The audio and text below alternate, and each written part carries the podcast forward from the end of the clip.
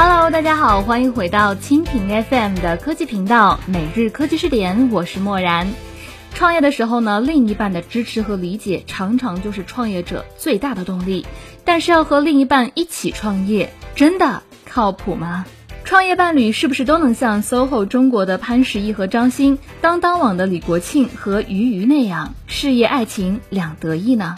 那么今天的每日科技视点，默然就和你一起来关注：情侣搭档创业，别把爱人变仇人。每日科技视点，每日科技视点，关注信息科技的点点滴滴。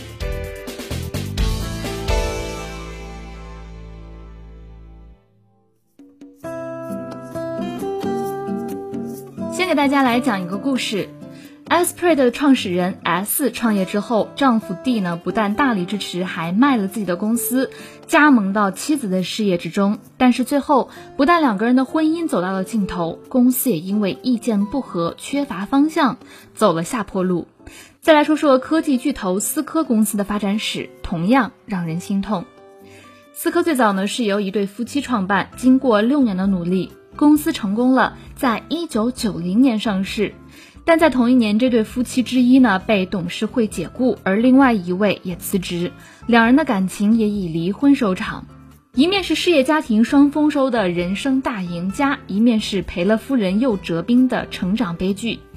那和伴侣创业到底要小心什么呢？美国游戏公司 Cloud Code 的创始人黄迪是这样说的。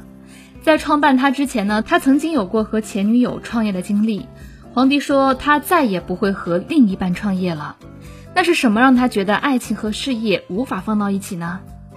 二零一二年的三月，黄迪和他的女朋友创办了美妆护肤产品的社交发现 APP。黄迪其实对美妆世界一窍不通。而他当时的女友呢，已经是 YouTube 视频网站上的美妆达人，有成千上万的粉丝和不错的广告收入，但是还希望进一步把自己的人气变现。所以有过创业经验的黄迪看到了其中的商机，他和他的前女友开始设计产品和商业模式，共同创办了 ComStreet。刚开始合作的时候充满了激情和默契，但是呢，问题很快来了。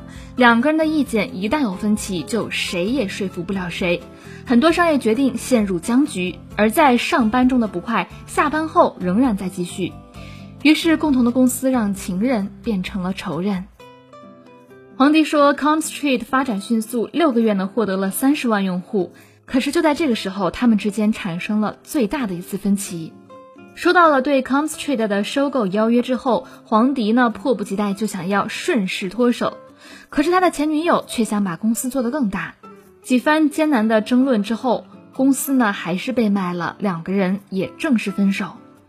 回头看，皇帝觉得当年和女朋友一起创业最大的问题就是工作和生活无法分开，很多本该可以理性处理的问题，最后却变成了情绪问题。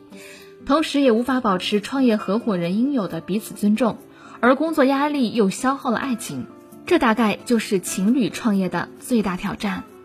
其实呢，黄迪和他前女友在能力上有很强的互补性，但是呢，对于公司的期待不同，事业上的追求也不同，也是导致他们最后破裂的原因。当然，就算不是情侣，创业伙伴也不能总是一起走到最后。说到底，不管你的合作人是谁，能不能展开通畅的沟通，有没有同样的热情和理想，能否保持彼此之间的尊重和理性的态度，都是能否成就成功伙伴关系的关键。好了，如果有创业想法的你，在这里，默然祝你一切顺利。好了，关于今天的话题，我们就说到这里，感谢你的收听。如果你喜欢我们的节目，可以点击屏幕上的星星来收藏我们的节目。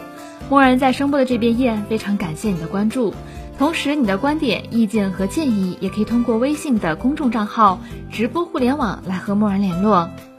每日科技视点，每天不见不散。